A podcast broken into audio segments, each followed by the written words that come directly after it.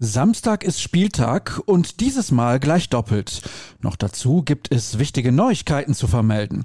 Wie könntet ihr also besser in den Tag starten als mit BVB Kompakt? Präsentiert von Zurbrüggen, alles für ein gutes Zuhause. Schaut vorbei auf zurbrüggen.de. Ich bin Sascha Staat und dann wollen wir den Worten mal Taten folgen lassen. Wir beginnen mit dem Ergebnis der Auslosung für das Viertelfinale der Champions League. Borussia Dortmund trifft auf das englische Spitzenteam Manchester City. Es ist ein super schwieriges Los, darüber müssen wir gar nicht reden. City spielt sehr, sehr gut und hat jetzt auch gegen Gladbach gezeigt, dass sie große Ambitionen haben. Ich denke aber, dass wir uns nicht verstecken müssen. Wir haben schon oft genug in der Königsklasse unter Beweis gestellt, dass wir dazu in der Lage sind, einiges zu zeigen. Es werden zwei sehr harte Spiele, aber wir freuen uns drauf, sagte Kapitän Marco Reus. Derweil twitterte Ex-Borusse Ilkay Gündoğan, ich freue mich riesig über unser Los. Auch wenn es schade ist, dass es leider kein Wiedersehen mit der gelben Wand geben wird. Ich erwarte eine sehr schwierige Herausforderung in zwei hoffentlich hochklassigen Spielen. Das Hinspiel wird übrigens am 6. April ausgetragen, das Rückspiel am 14. April. Anstoß ist jeweils um 21 Uhr.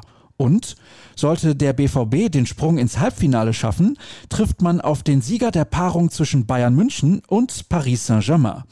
Gestern gab wie angekündigt Jogi Löw seinen Kader für die nächsten Länderspiele bekannt. Nur Emre Can ist mit dabei, der Bundestrainer verzichtete auf weitere Dortmunder schauen wir auf den heutigen Tag, der mit unserer ausführlichen Vorberichterstattung startet. Und dann ab 14 Uhr rollt endlich der Ball. Zunächst bei den Amateuren.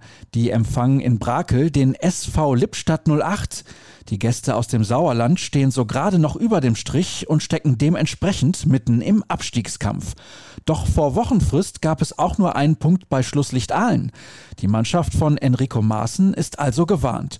Zu sehen ist die Begegnung bei soccerwatch.tv, sogar kostenlos. Um 15.30 Uhr muss dann die Bundesligatruppe ran.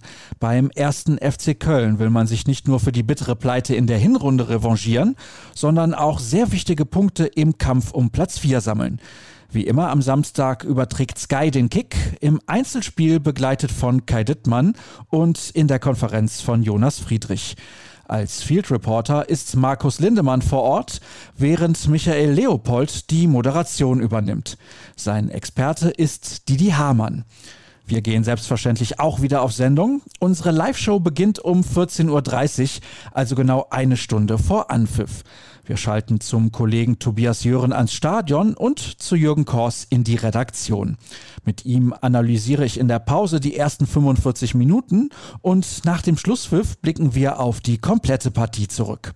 Alles weitere findet ihr wie immer auf ruhrnachrichten.de und bei Twitter sind wir unterwegs unter rnbvb und ich unter Start. Ihr dürft beiden Accounts sehr gerne folgen. Und damit sind wir endgültig durch. Euch viel Spaß beim Spiel. Wir sehen uns hoffentlich später und hören uns morgen noch zur letzten Folge vor der Länderspielpause wieder. Bis dann.